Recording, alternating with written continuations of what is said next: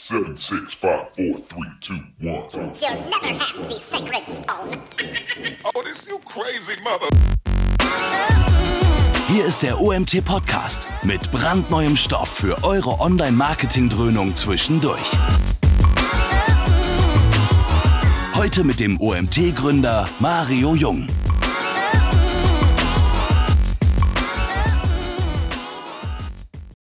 Ja, zur offiziellen Begrüßung. Ich freue mich, dass ihr dabei seid zu unserem ersten Webinar in 2018. Ich kann euch jetzt schon versprechen, es wird das erste Webinar von wieder sehr, sehr vielen in diesem Jahr sein. Wir haben uns als Ziel gesetzt, ich weiß Ziele, äh, wenn man sie nicht schafft, werden sie einem um die Ohren gehauen, aber es sollten schon wieder 50 oder mehr Webinare dieses Jahr werden.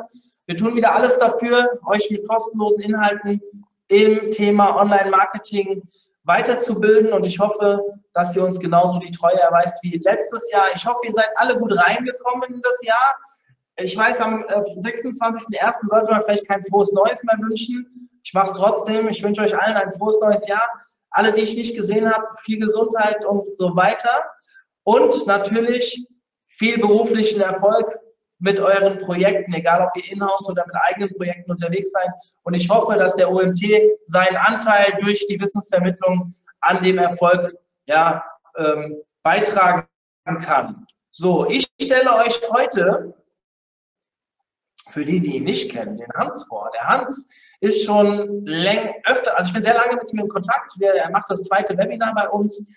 Ähm, ein Mensch, mit dem ich mich auch gerne über SEO austausche und den ich als Spezialist im Thema Local SEO wahrnehme, genauso wie WordPress SEO. Könnt ihr euch übrigens ein altes Webinar von ihm anschauen. Müssen wir eigentlich mal gucken, Hans, ob das noch 100% aktuell ist oder ob es da mittlerweile das ist nicht mehr. ist. Dann sollten wir hier ein Update vielleicht demnächst mal bringen. Ähm, aber zumindest könnt ihr dort die eine oder andere Idee euch vielleicht auch rausziehen, falls ihr selbst ein Projekt auf WordPress habt ist sicherlich nicht alles inaktuell. Ja, Hans ist mittlerweile selbstständiger SEO-Consultant. Sehe ich das richtig? Du bist beraten ja. im Thema SEO-Strategie, SEO. Machst du auch Umsetzung oder nur Beratung? Also Beratung hauptsächlich, ein bisschen Umsetzung, wenn es darum geht, äh, Codebeispiele und solche Sachen, also die, die Tickets für die Entwickler zu schreiben, solche Sachen schon. Ja. Okay, cool. Dann stell dich am besten selbst noch mal ein bisschen vor, wirst du wahrscheinlich tun. Und am Ende, ihr wisst Bescheid, so wie letztes Jahr, ihr könnt mir Fragen über den Chat stellen und ich werde am Ende Hans mit diesen Fragen äh, konfrontieren und werde ein bisschen in einen Dialog gehen. Bis dahin bin ich raus. Hans, die Bühne gehört dir. Viel Spaß. Bis dann. Also, dann starten wir. Zum Thema Local SEO. Auch in diesem Webinar ist der Vortrag von der Campix die Basis zum, zum Vortrag. Ich habe einige von meinen Experimenten rausgenommen aus dem damaligen Vortrag, habe dafür jetzt dann aktuelle Statistiken mit reingenommen und Informationen, wie man Local SEO eben in der Praxis auch macht, damit es insgesamt auch nochmal mehr Nutzen hat für den, für den Großteil der Zuschauer. Und ja, damals habe ich gestartet mit diesem interessanten Artikel. Ne? Also der, der Abstand des Suchenden äh, zum Anbieter ist der Nummer 1 äh, Ranking-Faktor in der lokalen Suche. Und ja gut, wenn es so ist, dann müssen wir auch gar nichts mehr machen, oder? Also dann müssen wir gar nicht mehr viel optimieren. Dann, ja, wieso hören wir uns das überhaupt an? Aber wenn man das dann eben prüft und sich mal auf den verschiedenen Geräten anschaut und einfach mal ein paar Suchen tätigt im lokalen Umfeld, ob das jetzt ein Supermarkt ist oder ein Friseur, wird man eben schnell entdecken, dass eben nicht alle Anbieter, die jetzt genau in der Nähe sind, auch diejenigen sind, die oben stehen. Und da habe ich verschiedene Beispiele. Naja, insgesamt ist es so, dass eben immer mehr Leute mobil suchen und deswegen auch diese mobile Suche immer wichtiger wird. Ich habe nachher nochmal mehr Statistiken, aber wir sehen hier schon, dass Google eben im Vergleich zu den anderen Suchanbietern weit über 70 Prozent hat eben an mobilen Suchanfragen, eben auch deswegen, weil Android so einen starken Marktanteil hat und dort eben Google als Standardsuche hinterlegt ist. Wenn wir uns jetzt nochmal die Daten anschauen von diesem Darren Shaw, der sagte oder festgestellt hat, hier ähm, der Abstand zum Suchenden und dem Geschäft ist eben Nummer eins Faktor, hat eben hier auch ein paar Daten präsentiert und wir sehen auch in seinem Beispiel, dass eben nicht immer die Unternehmen, die jetzt zum beim Suchenden am nächsten sind, auch tatsächlich in diesem Local Pack angezeigt werden. Also muss es hier auch andere Faktoren geben. ich habe das Ganze übertragen eben auf München. Ich wollte hier dann diese Analysen fahren, wollte schauen, okay, wie kann ich das replizieren? Und habe dann geguckt, okay, was, was rankt denn bei mir in der lokalen Suche zum Supermarkt? Und da sehe ich eben relativ eindeutig, dass nicht die Sachen, die jetzt hier direkt in der Umgebung liegen, auch die Sachen sind, die oben stehen. Also ich sehe, dass jetzt hier eben Position 1 und 2 relativ weit weg sind, 3 und 4, ja, das geht noch, obwohl ich auch in Markt 3 noch nie war, in 1 und 2 auch nicht. Und Markt 9, der jetzt hier ausgezeichnet ist, das ist ein Edeka, das wäre mein persönlicher Favorit gewesen. Ich bin, bin Fan von Edeka-Märkten. Und, aber wir sehen hier, dass das nicht mit reinfließt. Also ich habe bei dieser Darstellung auch die personalisierte Suche ausgestellt. Wahrscheinlich auch ein Faktor, warum hier Edeka nicht mit drin ist, sondern eben auf Position 9. Aber eben ein großer Unterschied zwischen den ähm, ja, Orten dieser Supermärkte und der Distanz. Ne? Deswegen hinterfrage ich das eben nochmal mit diesem Nummer 1 Faktor. Es ist sicherlich ein Faktor, aber es gibt nochmal andere Faktoren und die stelle ich euch vor. Und Google stellt die eben auch bereit. Ich habe unten links einen Link dazu, wo diese Local Zero Ranking Faktoren aufgeführt werden. Und da haben wir eben drei Bereiche. Das eine ist die Relevanz des Geschäfts, das andere ist die Entfernung und das dritte ist die Bekanntheit. Wir schauen uns das Ganze nochmal näher an. Local SEO Faktor 1 Relevanz. Das heißt, wie stark entspricht eben das Angebot oder der Dienstleister meiner Suchanfrage? Und da gibt es dann eben schon einen Unterschied, ob ich jetzt mein Geschäft nur als Local Business auszeichne oder ob ich dann eben sehr spezifisch bin, sage, ich bin eine Arztpraxis zum Beispiel oder noch spezifischer, ich bin ein Zahnarzt. Und das ist eben mit Teil dieses Relevanzfaktors, weil Leute, die zum Zahnarzt wollen, die suchen in der Regel auch nach Zahnarzt und eben nicht nach Arzt. Und je spezifischer ich bin eben mit meiner Auswahl von meinem Geschäftsmodell, ähm, desto mehr kann hier eben Relevanz auch diesen Suchbegriffen zugeordnet werden und desto eher kann ich oben ranken. Es gibt daneben noch diese Schema-Org-Auszeichnungen, auch da kann ich eben den Geschäftstyp nochmal hinterlegen. Schema.org ist ein Standard, da haben sich verschiedene große Suchmaschinen, unter anderem eben auch Google, ähm, darauf geeinigt. Und hier kann ich meine Daten strukturiert auszeichnen, sprich maschinenlesbar. Und der dritte Faktor für die Relevanz, das sind die Inhalte auf der Seite. Bei den Inhalten sind es die Überschriften zum Beispiel, habe ich da meine Dienstleistung mit drin und vielleicht den Ort, habe ich da meinen Geschäftsnamen mit drin, habe ich ja allgemeine Informationen zu Kontaktdaten drauf, Öffnungszeiten, meine Dienstleistungen. Es gibt bei Google My Business verschiedene ja, Trends. Es war eine Zeit lang eben Mode, dass man auch mit dem Titel eben so Keyword-Stuffing macht. Wir sind jetzt hier in einem Restaurant äh, in München. Das war mein Beispiel letztes Jahr auf der Campix. Das schaut dieses Jahr nicht mehr so aus. Damals war es eben noch so, dass man hier versucht hat, relativ viele äh, Keywords mit reinzubringen. Ne? Brunch, äh, Restaurant, solche Sachen. Und Happy Hour und es hat damals auch noch sehr gut funktioniert, aber es kann natürlich immer auch wieder zu Problemen führen. Wettbewerber können das ändern, aber auch die, die Nutzer können Änderungen vorschlagen und das ändern. Und mittlerweile schaut es eben nur noch so aus.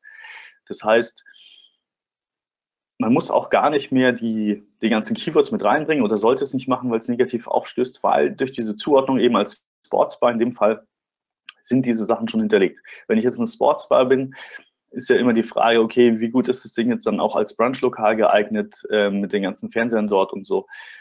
Ist ja auch immer so eine Sache.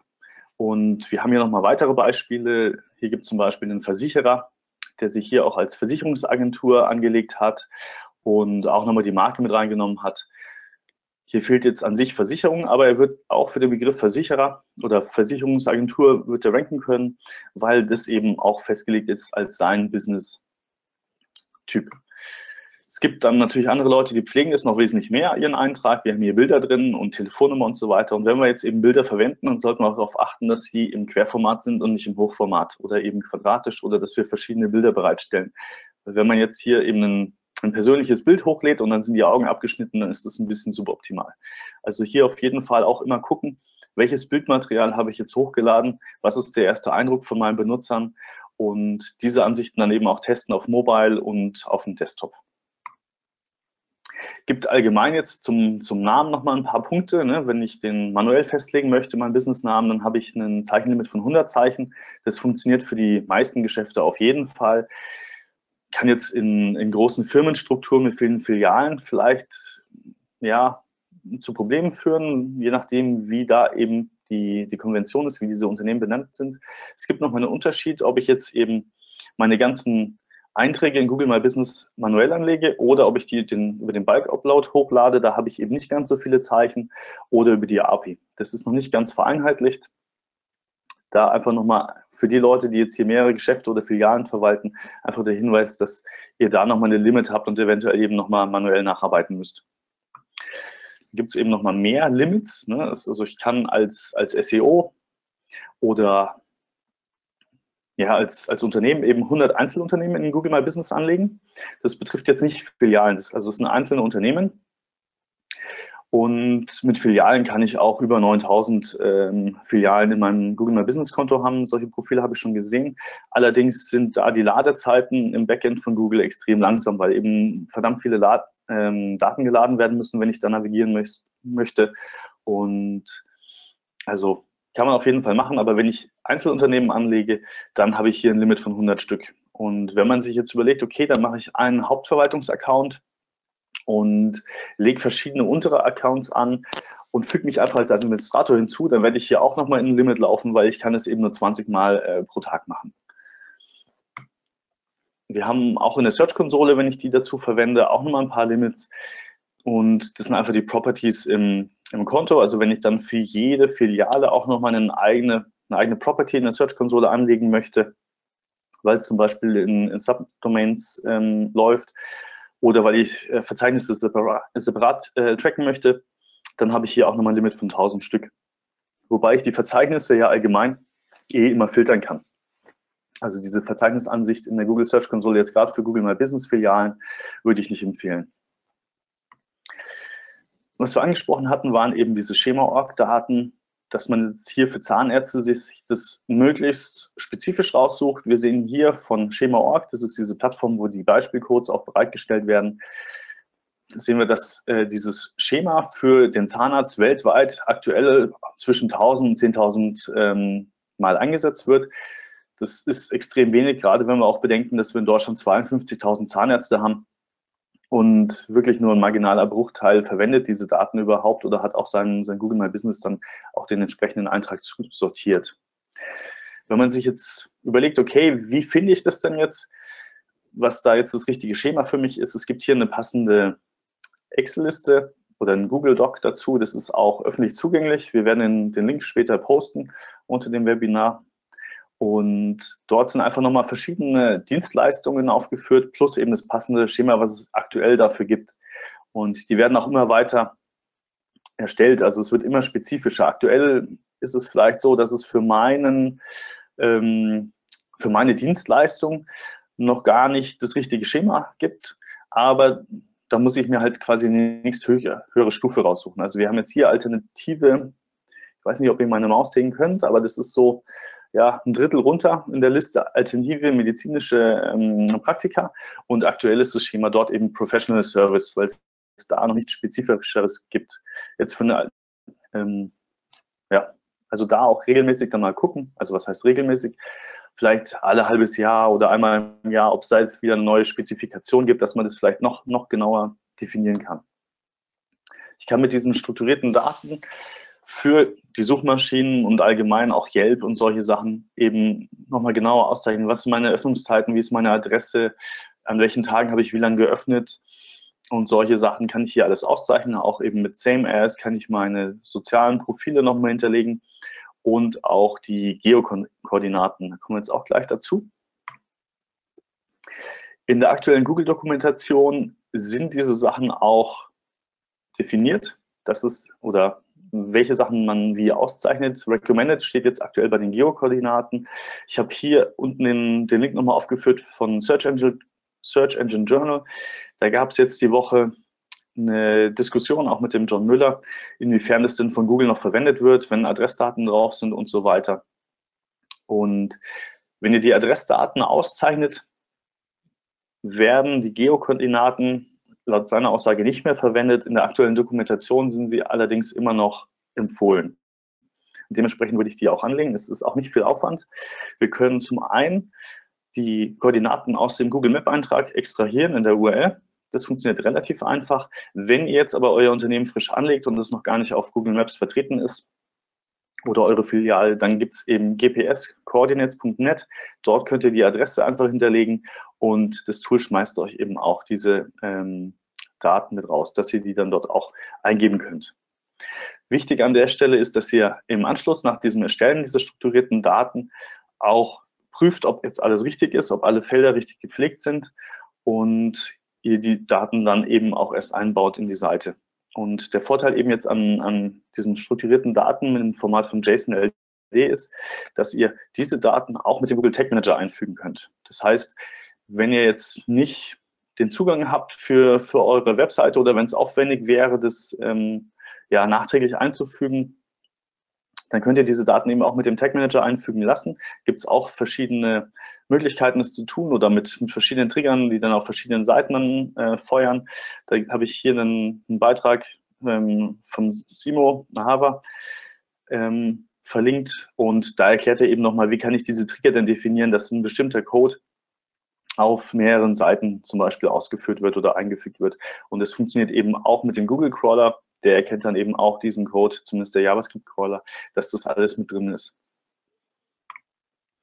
Ein anderer Punkt ist, wenn ich jetzt diese Optimierung mache und ich will vorgaukeln, dass ich äh, vielleicht ein lokales Unternehmen bin, dann kommt man vielleicht auf die Idee, dass man sich ja, viele Telefonnummern vor Ort registriert, obwohl man dort gar keine Niederlassung hat.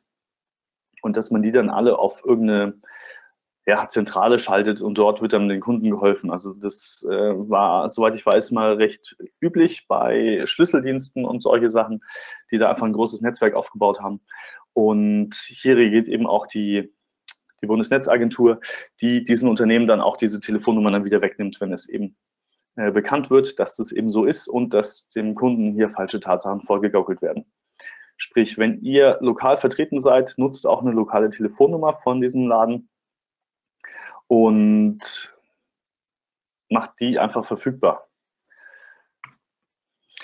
Nächster Punkt ist eben die Entfernung. Der ja, vermeintlich wichtigste Faktor. Gibt es ja verschiedene Punkte, GPS, WLAN, Kabel, wie kann da eben festgestellt werden, wo ist der Kunde und so weiter. Da gibt es auch wieder viele Informationen dazu. Zum einen ist es eben wichtig, oder warum ist es wichtig für Google? Google hat eben festgestellt, dass sehr viele Nutzer, die äh, mobil suchen, dann tatsächlich auch in die Geschäfte gehen. Und dass es da eben dann wichtig ist, dass man mobil auch an, ja, Inhalte anzeigt, die auch in der Umgebung sind. Und da gibt es unterschiedliche Aussagen, je nachdem, ähm, welche Publikationen man da jetzt vertrauen möchte. Es gibt eben eine, die sagt, okay, 50 Prozent der mobilen Nutzer äh, besuchen danach dann irgendwelche Läden gibt andere Statistiken oder Auswertungen, die sagen, äh, 75 Prozent, die erstmal auf dem Handy lokal gesucht haben, gehen danach auch innerhalb von 24 Stunden in ein Geschäft oder nutzen dann eine lokale Dienstleistung, nach der sie dann eben gesucht haben. Also es ist auf jeden Fall viel Volumen dahinter. Und auch die Entwickler eben von, von Google sagen hier, alle mobilen Suchanfragen sollten als hier und jetzt, also alle aktuellen Themen und eben auch in, im nahen Umfeld, Umfeld ähm, gewertet werden. Bei Bing ist es ähnlich. Da ist es ja auch so, dass sie davon ausgehen, dass jeder mobile Nutzer einfach Ergebnisse aus der Umgebung erwartet. Und dann gibt es nochmal implizit lokale Suchanfragen. Das heißt, auch wenn ich jetzt am Desktop zum Beispiel suche, in Verbindung mit Bewertungen oder Erfahrungen. Dann werden mir auch lokale Ergebnisse auf jeden Fall ausgespielt, weil hier diese ähm, Veränderungen nochmal des, des Suchbegriffs dazu führen, dass eben lokale Anbieter dann prominent gezeigt werden. Wenn ihr jetzt schauen wollt, wie ihr prüft, ob eure Dienstleistungen, eure Keywords lokalisiert sind, da gibt es zwei Tools ähm, von meinem letzten Arbeitgeber. Und das eine ist eben der Keyword Localizer. Das ist auch ein, ein kostenloses Tool. Beim Keyword Localizer wird eben geschaut, ähm, ob die Rankings sich in verschiedenen Städten eben ändern und es gibt nochmal einen, einen City-Check, wo man dann eben gucken kann, wie sind denn tatsächlich die Rankings von verschiedenen Suchbegriffen in den verschiedenen Städten. Und das ist eben wichtig, weil Google eben immer geschaut hat, okay, wie kriege ich jetzt dann überhaupt diese ganzen Geschäftsdaten mit den, mit den Geokoordinaten zusammen? Und wir hatten ja 2008 bis 2010 diese Street View ähm, Autos rumfahren, die eben währenddem sie die Bilder gemacht haben, eben zum einen das GPS immer mit dabei hatten und damit sie diese ganzen Bilder taggen können und dann ja, an die richtige Position bringen oder anzeigen. Plus dazu eben nochmal die ganzen WLAN-Daten. Also das Auto ist rumgefahren, hat geschaut, okay, welche WLAN-Netzwerke gibt es denn jetzt hier in, in Reichweite und konnte dann eben auch verschiedene Netzwerke, verschiedene Örtlichkeiten zusortieren. Ja, das war dann natürlich nicht so cool, da gab es auch einen riesen Aufschrei und die mussten auch eine große Straße zahlen. Das, ja, bis Mai 2010 war das und ähm, Google hat auch gesagt, okay, wir wollen uns verbessern, wir wollen diese Daten löschen, ne, so schnell wie möglich. Das hat dann irgendwie nochmal, ich weiß nicht, fünf Monate circa gedauert und dann hat Google gesagt, okay, wir nehmen jetzt nicht mehr diese Daten, sondern wir nutzen jetzt die Daten, die auf den Handys unserer Nutzer sind. Also wenn ihr jetzt ein Android-Telefon nutzt, dann werden dort auf jeden Fall die Standortinformationen genutzt, um diese Datenbank zu pflegen. Weil jedes Handy hat eben nochmal eine Lokalisierungsmöglichkeit, zum einen über die GPS-Signale und zum anderen auch über diese Handymasten. Und so kann man jetzt auch WLAN-Daten und so weiter, alles Mögliche, immer ja, relativ genau ähm, feststellen, wo die sitzen. Insgesamt eine sehr gute Datenbasis. Android-Marktanteil aktuell, also das sind die aktuellsten Zahlen jetzt hier aus, aus Mai 2017, sind bei 85 Prozent. Das sind schon enorme Zahlen, da kann man sich eigentlich schon drauf verlassen. Und damit kann man auch wieder viele Sachen machen. Eine Sache war jetzt eben 2015 im September, ist mir das aufgefallen, dass bei Restaurants mittlerweile auch beliebte Zeiten angezeigt werden. Sprich, es wird eben auf Tagesbasis auch aufgeführt, wie viele Gäste halten sich jetzt in diesem Restaurant auf. Und das kann ich nach, nach Tagen filtern. Mittlerweile sind die Daten eben nochmal viel feiner geworden.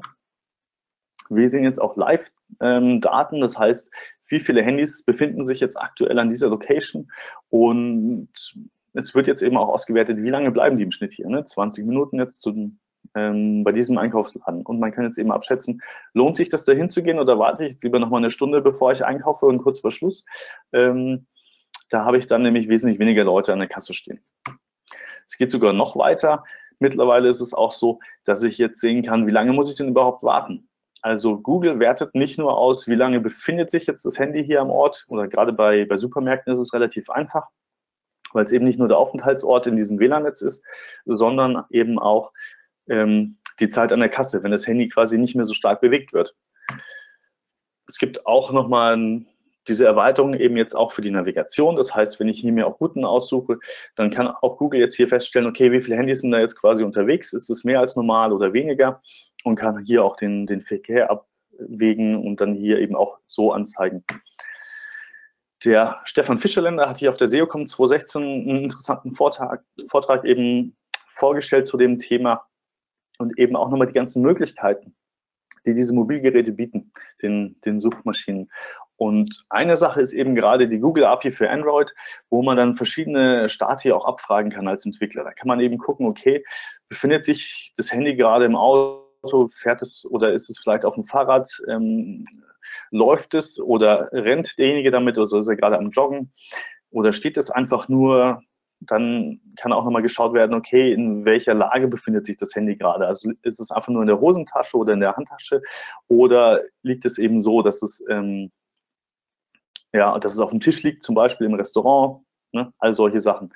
Oder dass es umgetragen wird. Und so kann man jetzt eben auch relativ leicht feststellen, bewegt sich derjenige im Supermarkt, geht er noch durch die Regale oder steht er jetzt schon an der Kasse und muss da einfach fünf Minuten warten, bis er dann eben dran ist gibt nochmal verschiedene Patente, die der äh, Bill Slavsky analysiert hat an der Stelle zum Local SEO. Und da habe ich nochmal einen Satz gehighlightet. Eine Vermutung oder ein Patent geht eben in die Richtung, dass es gar nicht danach geht, wie nah ist jetzt das Geschäft an dem Suchenden, sondern wie weit ist der Suchende gewillt, zu diesem Anbieter zu fahren.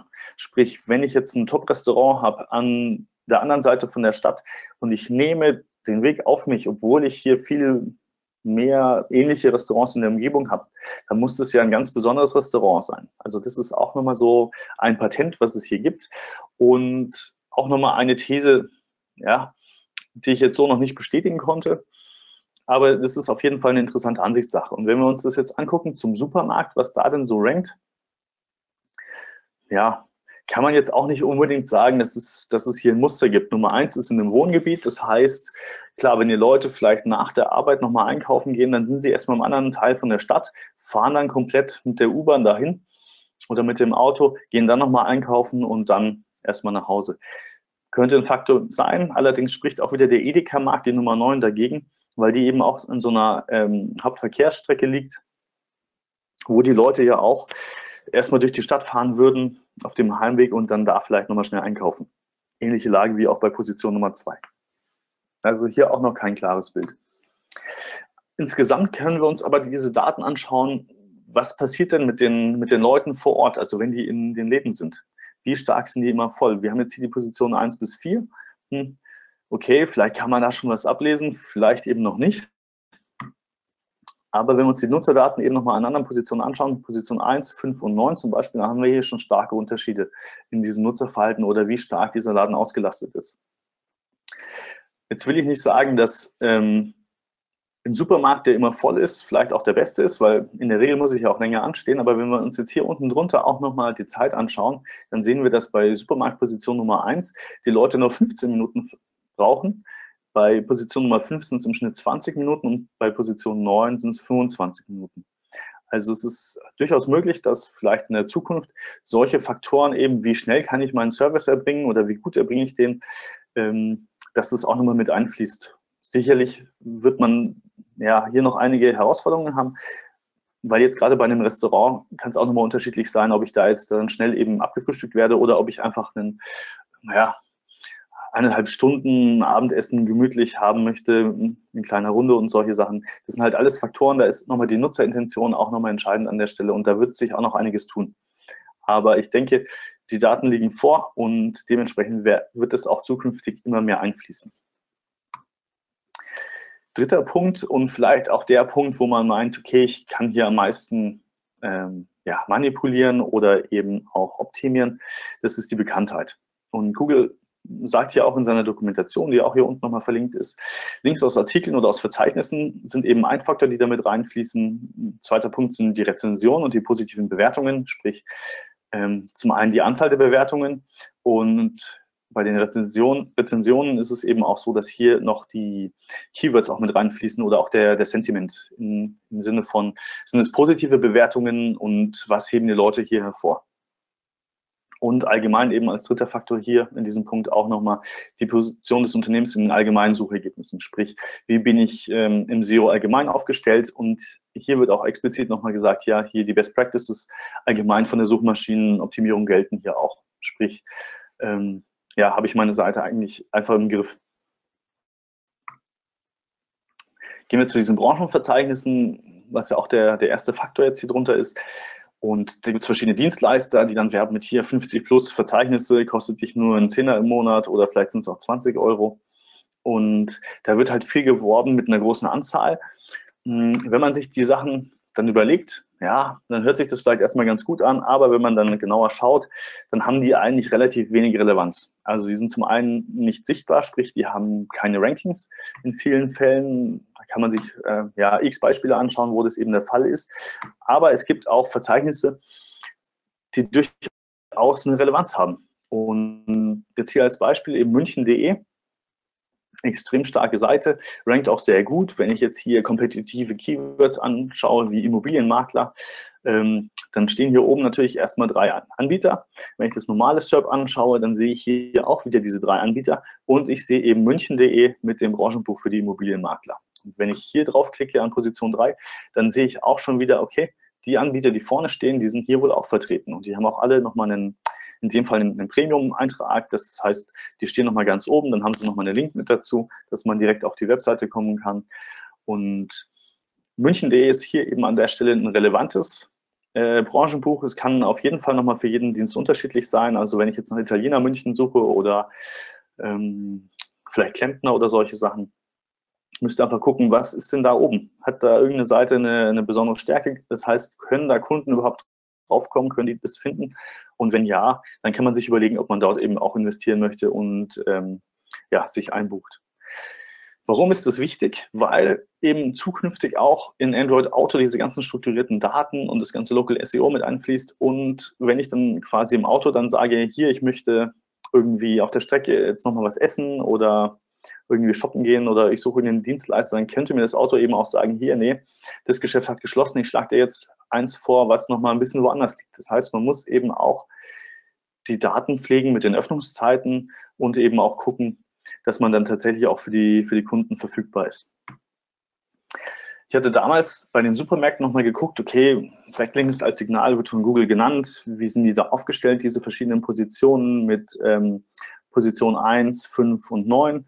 Und ja, man hat da jetzt nicht unbedingt ein klares Bild, dass ähm, der eine wesentlich mehr Backlinks hat als die anderen. Und ähm, ja, also das ist jetzt nicht so der Punkt, wo ich sagen würde, hier sieht man auf einen Blick, warum jetzt der eine auf Position 1 ist, der andere auf 5 und der andere auf 9. Ähnlich ist es bei den Verzeichnissen, wobei man hier schon sagen kann, okay, der Tengelmann hatte hier an Position 1 seine Verzeichnisse, Verzeichnisse schon relativ gut im Griff. Aber sicherlich eben auch noch nicht alle Verzeichnisse gepflegt. Beim Edeka an Position 9 sah es am schlimmsten aus. Also da würde ich schon sagen, gerade auch weil es nicht so viel Aufwand ist, würde ich schon auch in diese Verzeichnisse investieren und eben gucken, dass die Verzeichnisse, wo meine Kunden auch aktiv sind, also sprich die Verzeichnisse, die auch für diese relevanten Suchanfragen irgendwo ranken, dass ich mich da vielleicht auch eintrage. Reviews und Rankings hatten wir angesprochen. Die sind schon immer ein Thema, eben auch 2006 schon, als es dann, dann hochkam. Und auch die, der Sentiment, das heißt, sind es jetzt einfach nur irgendwelche Bewertungen, ohne Beschreibung oder sind es jetzt ausführliche Beschreibungen, wo nochmal mit auf die Dienstleistung eingegangen wird. Und an der Stelle gibt es auch Dienstleister, die jetzt versprechen, dass man ja, sich hier irgendwelche Reviews oder Rankings äh, buchen kann, ja, dass man da irgendwie besser rankt.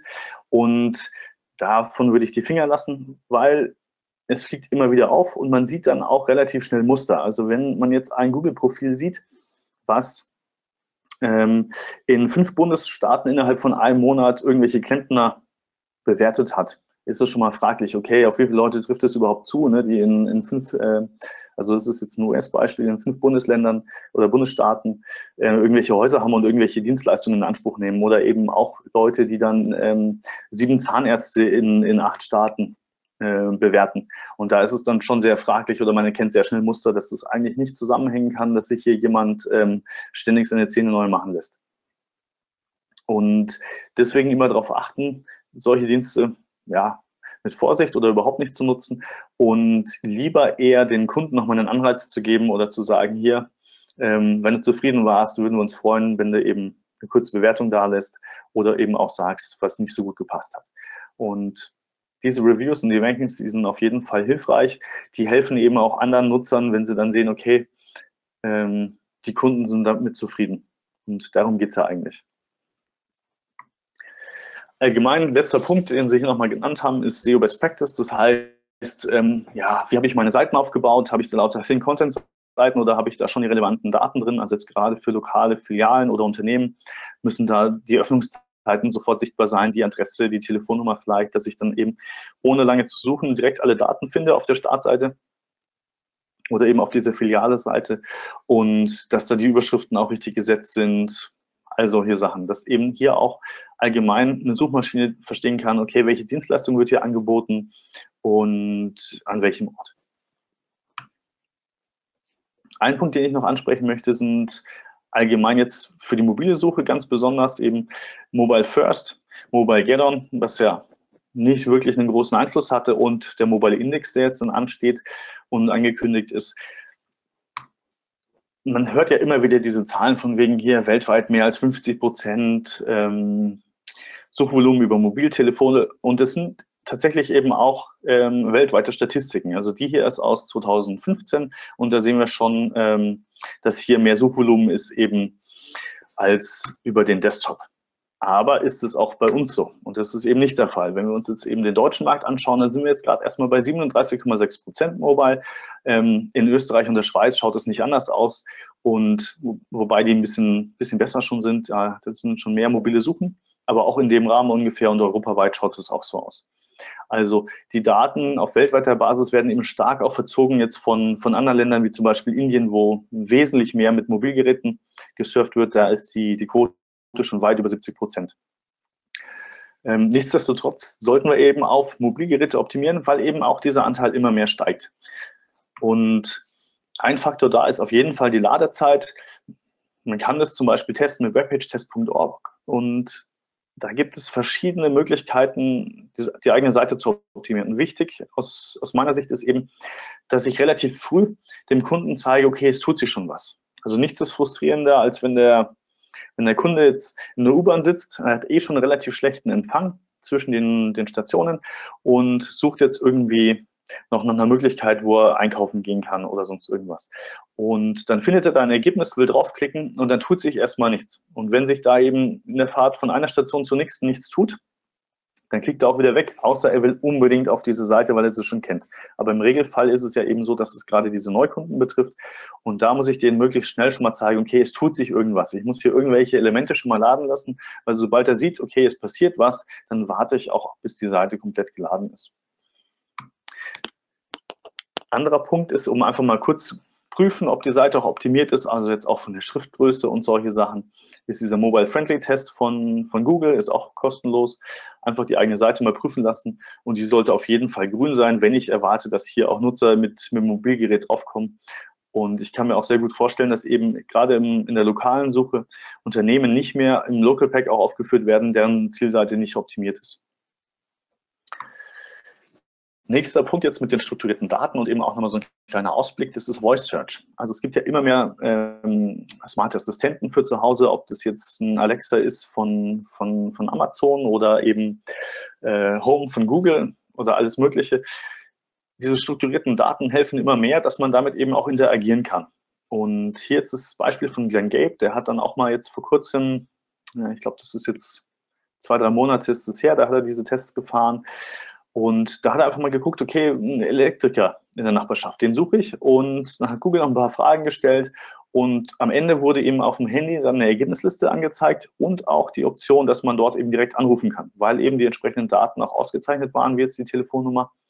Und er konnte sich diese Liste eben auch automatisiert über, über Sprachbefehle dann auch als E-Mail schicken lassen. Und das ist eben auch jetzt so ein Szenario, wenn ich jetzt nur in Google Home ohne Display rumstehen habe, dann kann ich eben mir trotzdem noch mal eine Ergebnisliste an Elektrikern in der Umgebung vorlesen lassen, ähm, kann dazu ein paar Fragen beantworten, was mir da wichtig ist und kann mir diese Liste dann auch einfach mal per E-Mail schicken lassen.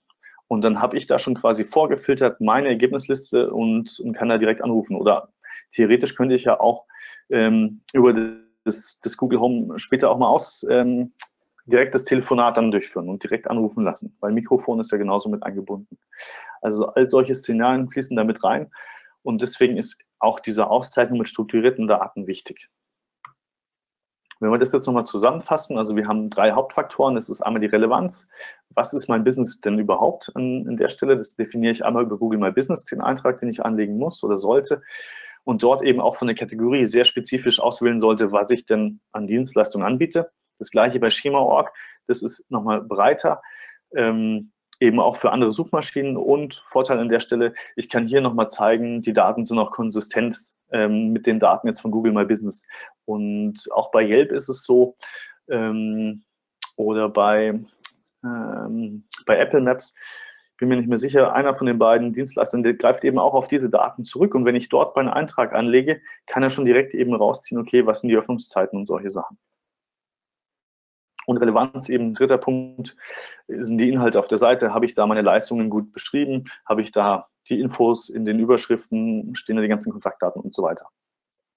Zweiter wichtiger Punkt wären die Entfernungen. Ne? Also auch wieder Google My Business, wo ich ja dann auch eben festlege, ähm, wo mein Geschäft ist, dann eben die, die Adresse, dass die auch bestätigt ist, der Google My Business Eintrag über diese Postkarten und dann eben diese Geokoordinaten, dass ich die auch pflege wo der Suchende dann eben ist, das kann ich ja selber nicht beeinflussen, aber das ist jetzt eben auch so ein Punkt, der wichtig ist.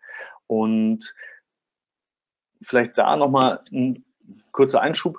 Also der Vorteil an der Stelle ist, dass es eben nicht mehr nur dieses eine Ranking für eine Stadt gibt. Also wenn ich jetzt in München nach einem Friseur suche, kriege ich nicht mehr die Friseure, die jetzt quasi am nächsten am Stadtzentrum liegen, sondern eben die, die jetzt ähm, bei mir in der Nähe vom Handy sind. Also viel nutzerfreundlicher. Ähm, letzter Punkt, die Bekanntheit. Da haben wir zum einen diese Backlinks. Wenn euch das interessiert, da gibt es genügend Artikel im Internet, wenn ihr da mal kurz recherchiert, Backlinks für, für Local SEO, wo einfach nochmal Ideen gegeben werden. Es kann sein, dass ihr guckt, ob es ähm, äh, irgendeine Kammer gibt, wo ihr vertreten seid, wo es vielleicht ein Verzeichnis davon gibt oder von der IHK irgendwas oder ähm, vielleicht gibt es auch im Stadtteil nochmal eine, eine eigene Seite, wo ihr euch einfach als, als Anbieter auch nochmal listen lassen könntet oder vielleicht auch im Stadtteil irgendwelche Veranstaltungen, irgendwelche Feste, die man unterstützen kann als Sponsor. Das sind alles solche Sachen und da findet ihr sicherlich noch viel mehr ähm, Beispiele, wenn ihr da mal kurz nachsucht. Bei den Verzeichnissen eben schaut da, dass ihr nur die nehmt oder primär nur, nur solche, die auch wirklich irgendwelche Besucher haben, die bei euch im Umfeld auch für eure Dienstleistung irgendwie ranken. Weil es bringt euch ja nichts, in irgendeinem Verzeichnis zu sein, wo nie jemand vorbeischaut, keine Besucher, wahrscheinlich auch nicht Google in den ganzen Unterseiten. Und dritter Punkt, Bewertungen und Rezessionen in Google. Das heißt, wenn ihr da die Möglichkeit habt, in den Austausch mit den Kunden zu gehen, fragt ihr einfach mal, ähm, ob die euch nicht irgendwie auch nochmal bewerten wollt, bewerten wollen oder einfach so eine Rezension schreiben oder auch einfach mal Feedback einholen was ihr vielleicht noch besser machen könnt. Und all solche Sachen helfen mir dann weiter. Und an der Stelle, wenn es auch negatives Feedback gibt auf den auf diesen Google My Business Eintrag mit diesen schlechten Bewertungen oder schlechten Rezensionen, könnt ihr auch immer darauf reagieren. Das zeugt davon zum einen, dass ihr euch darum kümmert eben und dass ihr das auch ernst nehmt. Wenn die Kunden hier irgendwelche Mängel haben oder ihnen irgendwas nicht so gut gefallen hat, dann könnt ihr auch hier nochmal gucken, wie ihr vielleicht eure Dienstleistung verbessern könnt. Klar wird man nie immer 100% zufriedenstellen können, aber das ist auch nicht das Ziel. Also wenn hier schon überwiegend positive Rezensionen sind, dann ist es in Ordnung. Und dann jetzt hier nochmal der letzte Punkt, die Besucherstatistiken. Das ist jetzt nicht in dem, in dem offiziellen Dokument von Google aufgeführt, aber ich kann mir vorstellen, dass diese Besucherdaten eben zukünftig immer mehr Wichtigkeit bekommen, immer wichtiger werden, weil die auch wesentlich schlechter zu fälschen sind. Also ich kann jetzt ähm, schwer äh, solche Daten faken. Da müsste ich ja 20 oder noch mehr Android-Handys quasi im Rucksack haben und damit dann zu irgendeinem Restaurant laufen, mich da dann ja, eine halbe Stunde lang oder so aufhalten. Also das skaliert schon alles nicht mehr. Ich kann das nicht mehr automatisieren, wie jetzt irgendwelche Bewertungen oder Rezensionen, die ich ja per Knopfdruck automatisiert irgendwie erstellen lassen kann oder eben ja durch, durch günstige Arbeitskräfte, sondern hier mit diesen Besucherstatistiken, da habe ich viel validere Daten. Und ich kann mir eben vorstellen, dass das auch immer mehr dazu einfließt und auch dazu führt, dass Unternehmen jetzt mit, mit kurzen Warten, Wartezeiten zum Beispiel an der Kasse ähm, auch hier wieder einen Vorteil haben werden. Also das fließt da auch dann sicherlich perspektivisch mit rein. Wenn ihr dann alles richtig gemacht habt, dann erwartet ihr euch natürlich einen Riesensprung. Aber wenn man sich das anschaut, hier gibt es eine relativ aktuelle Auswertung von ähm, Rechtsberatern oder Anwälten in ähm, USA, ich glaube, das war Washington, diese Auswertung, die haben dann auch analysiert, wie, welche Google Local Rankings gibt es denn überhaupt, in welchen Stadtteilen und wie teilt sich das auf? Und wir sehen, dass man eigentlich keine Chance hat, auch wenn man alles optimiert hat, ähm, dass man da einfach überall sichtbar ist, weil man eben auch über diesen Faktor mit der Distanz gar nicht für alle das relevanteste Ergebnis sein kann. Und dementsprechend sehen wir hier auch, dass auch die, die Top 3 ähm, nicht mehr mehr auf 15% Marktanteil kommen. Und also nur mal so für, für das Gefühl, was einem das jetzt bringt oder nicht, dass man dann geknickt ist, wenn man jetzt alles optimiert hat und ähm, man findet sich trotzdem nicht überall an der ersten Stelle oder an den ersten drei Stellen, dann hat das eben auch mit damit zu tun, dass hier einfach dieser Entfernungsfaktor schon ein sehr wichtiger Faktor eben auch ist und dazu führt, dass den Benutzern eben nur die Anbieter angezeigt werden in der Regel, die sich auch wirklich in, in der näheren Umgebung befinden. Wer sich allgemein noch ein bisschen informieren möchte oder sehen möchte, was alles falsch gemacht wird, der kann den Twitter-Handle StopCrap on the Map, ähm, den Hashtag sich anschauen. Da wird in der Regel alles zusammengefasst, was Spam ist bei, bei Google My Business oder bei den Maps. Und es gibt auch verschiedene Funktionen, solche Sachen dann eben auch zu reporten. Das heißt, wenn eure Wettbewerber hier ganz viel mit, mit Keyword-Stuffings im Titel arbeiten, ähm, zum einen werden es sicherlich die Nutzer beheben, zum anderen kann man die aber auch direkt ähm, auch nochmal als Spam melden. Also wenn, wenn ihr seht, dass hier jemand ähm, massiv versucht, irgendwie die Rankings zu manipulieren, und eigentlich gar nicht hält, was da alles versprochen wird, dann kann man da diese Funktion auch dafür nutzen. Und damit bin ich auch schon durch, Mario. Ähm, jetzt können wir die Fragen beantworten. Ja, ja. Sekunde, ich mache die Kamera an. So. Ähm, ja, spannendes Thema. Haben wir hier intern auch äh, sehr auf der Agenda momentan. Deswegen freuen wir uns doppelt, dass du das Webinar gehalten hast. Da gab es bestimmt die eine oder andere Anregung für die Mitarbeiter. Ähm, es sind auch schon ein paar Fragen reingekommen. Okay. Und ich würde jetzt einfach mal mit ein, zwei Fragen aus dem Publikum beginnen. Dann habe ich vielleicht auch selbst noch eine. Ich lese einfach mal vor. Ich habe nicht ganz verstanden, wie man die Search-Konsole mit Google My Business verknüpft. Oder war das anders gemeint? Okay, also Google My Business ist, ähm, es sind zwei verschiedene Datenquellen. Die Daten sind auch nicht ganz konsistent, die man dort angezeigt bekommt. Sprich, Google My Business ähm, lege ich ja erstmal meinen Eintrag an und Google erfasst dann dort, wie oft wird dieser Google My Business Eintrag in den Maps angezeigt, wie oft klicken die Leute auf die Webseite durch und so weiter. Also diese Klicks zur Website werden dort erfasst. Und die Google Search Konsole, die verknüpfe ich ja mit meiner ähm, Webseite. Also die Zielseite, die dann aufgerufen wird. Und die Daten, die ich dort drin habe, die sind nochmal ein bisschen anders. Also die Klickdaten jetzt aus Google My Business sind nicht identisch mit denen in der Search-Konsole. Warum es da zu Differenzen kommt, bin ich mir nicht sicher. Die Datenbasis ist hier einfach eine andere. Das wird anders gewertet aus dem SERP. Ähm, auf jeden Fall sollte ich mir eben zu meiner Webseite eben auch immer eine Search-Konsole anlegen, weil ich hier sehr viele Daten finde, darüber, wie rankt denn mein, mein Unternehmen allgemein. Also ich habe hier noch eine, eine bessere Ansicht, ähm, auch historisch von den Daten ähm, über verschiedene Suchanfragen oder über den Traffic. Also in Google My Business kann ich ja auch mir anzeigen lassen, was sind so die, die Themen, ob ich jetzt über Brand gefunden werde, sprich über den Namen meines Unternehmens oder über die Dienstleistung. Ähm, wenn ich über den Namen gefunden werde, dann hat das ja mit anderen Marketingmaßnahmen zu tun. Sprich, der Kunde kannte mich schon irgendwie über Plakat oder Radiowerbung oder ist ein Stammkunde. Interessant für das SEO sind natürlich die generischen Suchanfragen jetzt nach Versicherungsmakler oder solchen Sachen. Die Daten kann ich da sehr gut sehen, allerdings auch nur beschränkt zeitlich ähm, nach hinten. Und der Vorteil jetzt von der Google Search Konsole ist, dass ich diese Daten ja mit der neuen Version ähm, über ein Jahr habe. Und da kann ich viel besser feststellen, was sind denn so die Themen, über die ich gefunden werde, kann ich dann feststellen, okay, eigentlich diese eine Dienstleistung, die ich anbiete, ähm, da ranke ich noch überhaupt nicht, da finden mich gar nicht die Kunden. Oder aber ähm, ich sehe hier, irgendwie finden mich lauter Leute nach, äh, wenn sie nach Kuchenlokal oder irgendwie sowas suchen. Ähm, wie kann denn das überhaupt sein? Und dann kann man sich auch nochmal überlegen, okay, wie ist denn meine Webseite aufgebaut? Habe ich da irgendwelche Informationen, die vielleicht noch nicht vollständig sind oder eben in die falsche Richtung gehen, dass ich die dann nochmal anpassen kann. Also das sind unterschiedliche Tools, die arbeiten auch nicht direkt zusammen. Die Daten sind unterschiedlich, was zur Verwirrung führen kann, aber es ist auf jeden Fall empfehlenswert, dass man die beiden eben hat und beide auch nutzt. Hm. Ähm, das SEO-Plugin Yoast für WordPress bietet ein Local SEO-Paket an. Ich glaube für 69 Euro. Hältst du sowas für empfehlenswert? Also die machen nichts anderes, als was man auch manuell machen könnte. Es ist dahingehend einfacher, als dass ich dann einfach ähm, quasi Textfelder habe oder so Dropdown-Boxen und dann auswählen kann, okay, was ist jetzt mein Geschäft, was ist meine Dienstleistung, ähm, kann da einfach verschiedene Sachen zusammenklicken.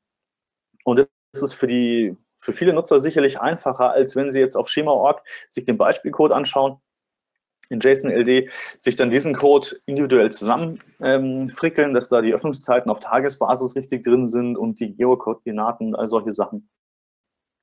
Und den Code dann nochmal in die eigene Seite zu importieren. Also es ist, hat auf jeden Fall einen Vorteil jetzt von der Nutzerfreundlichkeit und auch von der Fehleranfälligkeit. Die ist da eben nicht so hoch, weil ich nur zusammenklicke und nicht irgendwelche Kommas oder Klammern im, im Code vergessen kann. Muss man sich einfach überlegen, ob das jetzt einem das wert ist man spart sich da sicherlich ähm, Aufwand jetzt beim Erstellen des Codes und bei der Überprüfung. Ja, wenn man aber viel Zeit an der Hand hat, dann kann man es auch äh, manuell machen. Mhm, okay. Ähm, wenn mein Unternehmen laut äh, Schema.org von zwei Typen Leistungen anbietet, zum Beispiel Local Business, Health and Beauty Business, Nail Salon oder Local Business, also oder Beauty Salon. Was gebe ich da am besten dann an? Beides oder die übergeordnete, übergeordnete Kategorie Health and Beauty Business? Ja, also das ist eben auch wieder die Frage nach der Relevanz. Und Google hätte es gerne, oder allgemein ist es so, ich will eigentlich immer einen Spezialisten für irgendwas. Also sprich, ähm, wenn ihr da irgendwelche Nageldesigns anbietet und man wählt das als Kategorie aus und der Kunde sucht danach, dann wird er euch damit eher finden, weil ihr eben spezialisiert seid auf diesen Bereich. Ihr werdet damit natürlich schlechter ranken jetzt beim Beauty-Bereich. Wenn ihr jetzt allgemein sagt, hier, wir spezialisieren uns nur auf Beauty, also in diese Überkategorie, dann werdet ihr nicht mehr so stark sein im, im Nagel. Bereich. Und klar könnt ihr dafür auch ranken. Ihr könnt auch erstmal probieren, ob ihr das jetzt mit der, mit der übergeordneten Kategorie schafft, ob das noch funktioniert. Aber es kann euch natürlich passieren, dass euch Wettbewerber verdrängen jetzt gerade beim Nageldesign. Und ähm, dann müsst ihr entscheiden, okay, was ist jetzt businessrelevanter? Sind es allgemein die, die Beauty-Treatments oder ist es eben, ist mein Steckenpferd dann doch irgendwie die, die Nagelbehandlung? Und ähm, dann sollte ich vielleicht auch doch dieses Schema nehmen, dass ich da einfach nochmal relevanter bin und an, ja, in dieser Nische jetzt dann quasi ganz oben stehe, als eben allgemein jetzt für das breitere Spektrum ähm, weiter unten. Hm. Ähm, kann ich irgendwie beschleunigen, dass bei der Google My Business äh, bei Google My Business Facebook-Bewertungen oder das Feature beliebte Zeiten angezeigt wird werden? Oder muss ich hier einfach auf Google warten? Gibt es da irgendwie also Möglichkeiten, also, das anzuschubsen? Beliebte Zeiten ist auf jeden Fall eben Nutzer getriggert, sprich, wenn ihr relativ wenig Nutzer habt oder eben noch nicht genug aus Sicht von Google, dann wird es nicht angezeigt. Also ich habe bisher noch keine Möglichkeit gesehen, hm, dass man das irgendwie beeinflussen kann, sondern das passiert in der Regel eben bei solchen Sachen, die viel Laufkundschaft haben, wo Google einfach feststellen kann, okay, die Leute sind jetzt hier in dem Restaurant, nutzen da das Treatment oder eben bei einem Friseur oder bei anderen Dienstleistungen, ähm, wie jetzt auch ein Supermarkt. Also relativ große oder publikumstarke Sachen kriegen es relativ einfach. Wenn ihr jetzt relativ wenig Kunden habt, weil ihr vielleicht immer nur einen Kunden nach dem anderen habt, dann wird es sicherlich schwieriger, diese Daten zu bekommen, weil dann ist es natürlich auch einfacher manipulierbar. Also wenn eh allgemein äh, wenig Benutzer da sind, ist es viel anfälliger für irgendwelche Abweichungen. Und also was da jetzt genau der Trigger ist, wie viele Besucher auch Minimum da sein müssen, ähm, da habe ich keine Informationen zu. Und das mit den externen Rezensionen war ja noch ein Punkt. Also bei denen ist es auch so, es gibt verschiedene Möglichkeiten, diese Rezensionen auch anzuzeigen. Also ich kann auch im, im Schema-Code kann ich auch ähm, Rezensionen nochmal verlinken, wo die herkommen. Ähm, also man kann da ein bisschen unterstützen, aber Google ist so weit, dass sie das in der Regel selber machen. Also es gibt verschiedene Seiten, wo sie dann diesem Markup dann auch vertrauen. Ne? Facebook-Seite unter anderem. Ähm, aber es gibt ja auch diese ähm, Kritik-Reviews, sprich, ähm, wenn jetzt irgendeine Zeitung über euch berichtet hat, dann kann man oder werden diese Ausschnitte ja zum Teil eben auch nochmal angezeigt. Und mhm. man kann das über, über dieses Schema-Markup machen, aber in der Regel ist es der Publisher, also Facebook oder jetzt irgendeine Zeitung, die dieses Markup dann verwenden und das wird dann auf euch äh, übertragen, reingezogen. Mhm. Ähm, wir haben ja schon ein bisschen über die Search Console geredet und so weiter. Ähm, kennst du ein externes also Tool, was die Rankings im My Business Bereich auflistet? Also, ist, ja. Ist ja nicht also so einfach. Gibt, ja. Aber, ja. Also, es gibt Anbieter, die tracken diese Sachen quasi auch wie ein Screenshot. Und das ist auch empfehlenswert. Es gibt ähm, eine sehr gute Präsentation auf Slideshare von der Joy Hawkins und die hat äh, die Präsentation zum Thema Local SEO Competitive Research. Irgendwie sowas heißt die. Und ähm, da hat sie das eben auch nochmal analysiert und hat gesagt, hier diese Rank-Tracker, die funktionieren alle nicht ganz so zuverlässig. Es ist besser, sich davon eigentlich regelmäßig äh, Screenshots zu machen. Und sie hat eben auch festgestellt, dass es passieren kann, dass man eine ganze Liste hat an Local Rankings, die ist über Wochen stabil und jetzt verändert ein Wettbewerber nur eine Sache an seinem Listing. Und plötzlich ist die ganze Liste andersrum.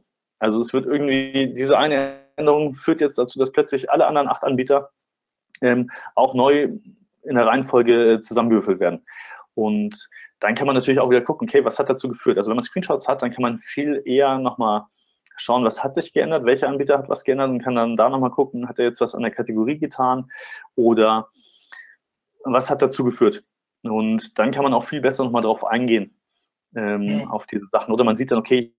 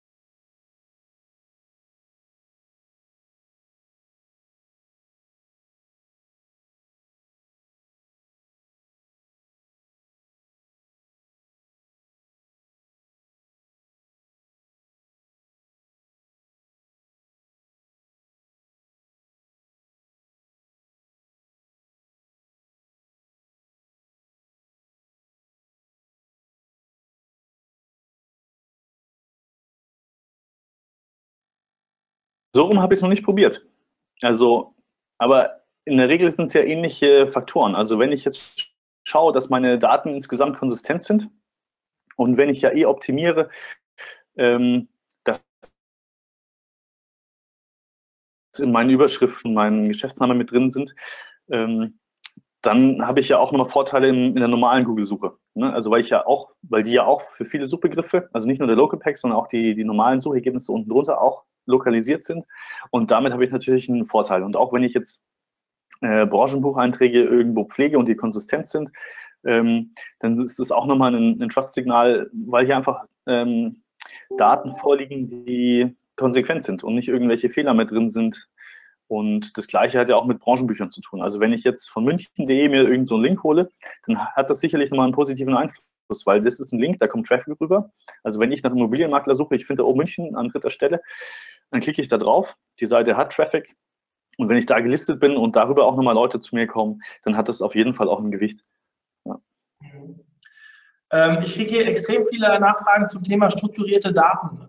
Für mich ja. ein Appell, vielleicht mal ein ganzes Webinar zu dem Thema anzubieten, kann ich vielleicht mal, äh, mal schauen, wie man das vielleicht machen kann. Ähm, kommt dann, ich würde das Thema, ich gucke mal schnell drüber, ob da was, was ist denn besser, die strukturierten Daten mit JSON-LD oder über HTML in die Seite einpflegen? Also Google empfiehlt äh, JSON-LD, das ist das neuere Format oder die neuere Aufzeichnung, an der vorher war es, ja, äh, das Microdata. Aber es ist eigentlich wurscht. Also ich kann es auch kombinieren. Also Google hat hier auch klar Stellung bezogen, hat gesagt, wenn euer WordPress zum Beispiel ähm, noch Macrodata nutzt, um einen Teil der Daten einzupflegen, wie jetzt zum Beispiel eine Breadcrumb, dann ist das in Ordnung und ihr könnt auch ohne Probleme Entschuldigung, mit JSON-LD dann ähm, Local Business äh, Einträge, Öffnungszeiten und all sowas ähm, nachtragen das wird insgesamt dann interpretiert. Also es ist nicht, ähm, man kann verschiedene Formate nutzen. Da ist die Aussage ganz klar, dass es nicht zu Nachteilen führt. Ähm, wenn ich das jetzt eben neu aufsetze, dann würde ich auf jeden Fall JSON-LD nehmen, weil es muss eben nicht mehr an diesem Element stehen. Das heißt, für die Pflege ist es wesentlich einfacher, dass ich das ähm, umsetze. Also wenn ich, wenn irgendwann später die, die Öffnungszeiten anpassen muss an irgendeinem Tag, habe ich mit JSON-LD einen separaten Block, da muss ich das nur dort bearbeiten. Wenn ich das mit Mikrodaten auszeichne, dann muss ich das immer am Element in der Seite machen. Und da habe ich viel mehr rumgefrickelt, da können viel mehr Fehler passieren in der Darstellung und so weiter. Also ich würde auf jeden Fall JSON-LD nehmen. Könntest du vielleicht mal generell kurz auf das Thema Virtual Offices eingehen? Ja. Ähm, ist auch so ein Thema. Ne? Das ist quasi ein Briefkasten, den ich mir irgendwo miete. Und da habe ich eine Geschäftsanschrift, ich habe eine Telefonnummer. Das ist ganz klar gegen die Google-Richtlinien an der Stelle und ähm, kann auch dazu führen, dass ähm, euer Eintrag dann einfach wieder rausfliegt. Und das Gleiche ist auch, ähm, wenn ihr euch, wenn euer Produkt quasi bei irgendeiner Kette, bei irgendeinem anderen ähm, Laden gelistet ist. Ich überlege jetzt gerade mal ein Beispiel.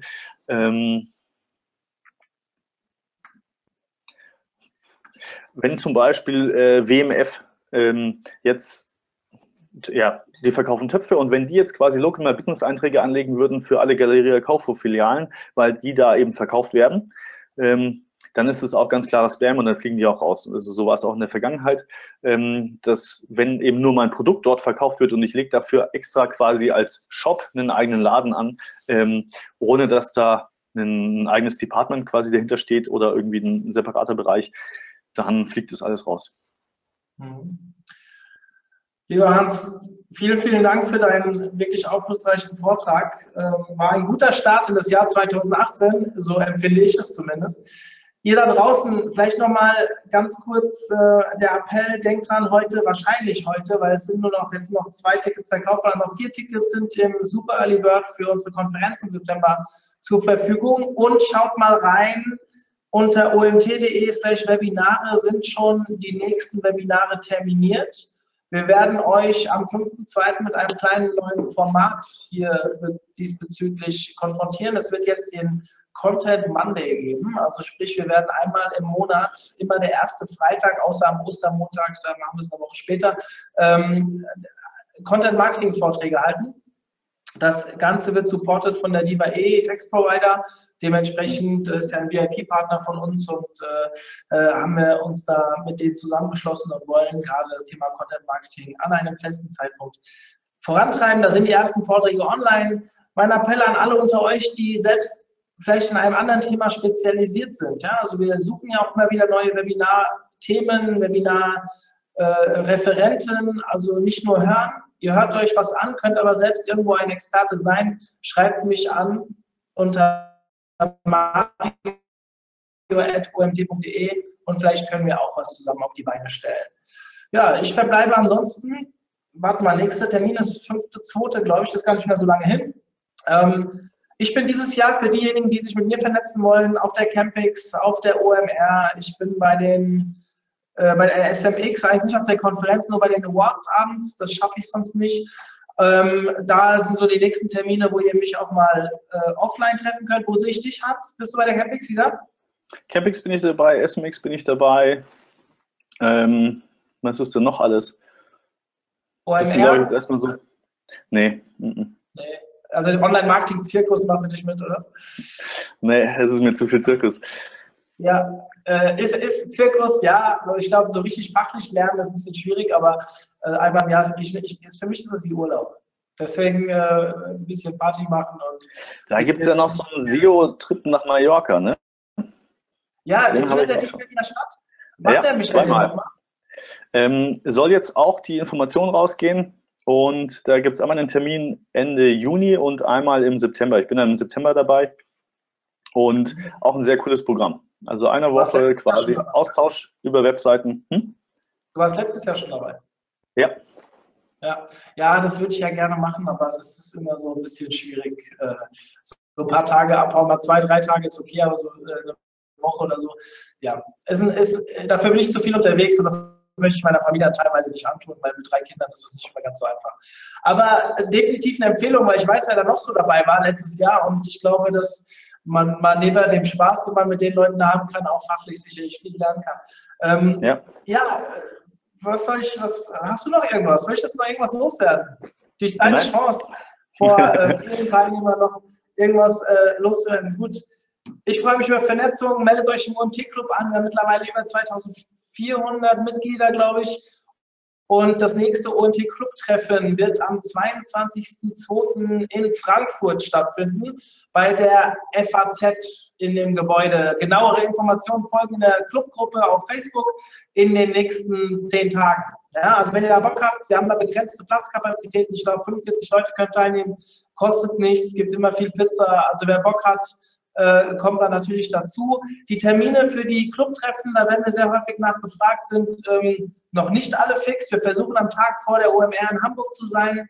Äh, ich habe relativ viel, ja, ähm, warte, ich kann, wenn ihr, wenn ihr noch eine Sekunde wartet, wenn es euch interessiert, kann ich euch mal ein paar Termine durchgeben, die schon mehr oder weniger fix sind. Äh, ja, hier habe ich es. Also am 22.02. sind wir in Frankfurt, am 21.03. in Hamburg. Im April wollen wir nach Köln, da wissen wir noch nicht, wann es stattfindet. In Berlin am 17.05., weil das ist der Tag vor der neuen Realität, der neuen Konferenz von Karl Gratz. Da werde ich selbst dabei sein und das nutze ich natürlich dann gleich, um da oben ein Clubtreffen zu machen. Muss natürlich nicht nur für Berliner OMT-Club-Mitglieder gelten. Wenn ihr auch zu der Konferenz von Karl fahrt, dann könnt ihr natürlich alle gerne da vorbeischauen, wird in, bei unserem VIP-Partner Lieb der auch eine Agentur stattfinden. Ähm, Im Juni sind wir nochmal in Frankfurt. Das liegt natürlich daran, dass wir aus der Ecke sind und hier öfters mal was machen können. Ja, und mehr Termine. München, 19.11., aber ich glaube, das erzähle ich euch bis dahin noch zehnmal. Ich freue mich, dass ihr dabei wart. Ich hoffe, dass wir uns bald wiedersehen. Ich bin raus. Danke, Hans. In diesem Sinne, Ciao. ich melde mich wenn ich, in der Clubgruppe, wenn die Aufzeichnung online ist. Bis dann. Ciao, ciao.